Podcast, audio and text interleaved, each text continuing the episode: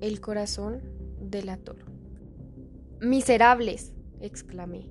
No disimuléis más tiempo.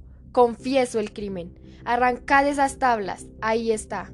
Ahí está. Es el latido de su espantoso corazón. Sentí como mi corazón palpitaba más y más rápido. Una duda pasaba por mi cabeza. ¿Corro unas tres o cuatro cuadras y me oculto tras el oscuro bosque de mi barrio? ¿O dejo que me lleven y me encierren en cuatro paredes como un loco psicópata? Pero no, yo no soy un loco. Yo no lo quería matar a él. Yo quería deshacerme de su espantoso ojo de buitre. Pero, ¿quién me va a creer esto? Así que, mejor debo correr, correr muy rápido y no mirar hacia atrás.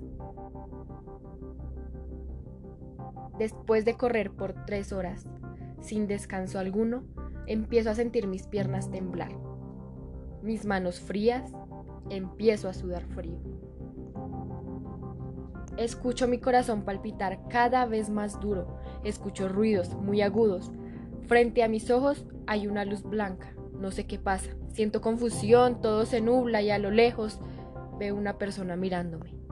Era mi madre llorando de felicidad pues yo había despertado de un coma en el que había caído hace cinco años.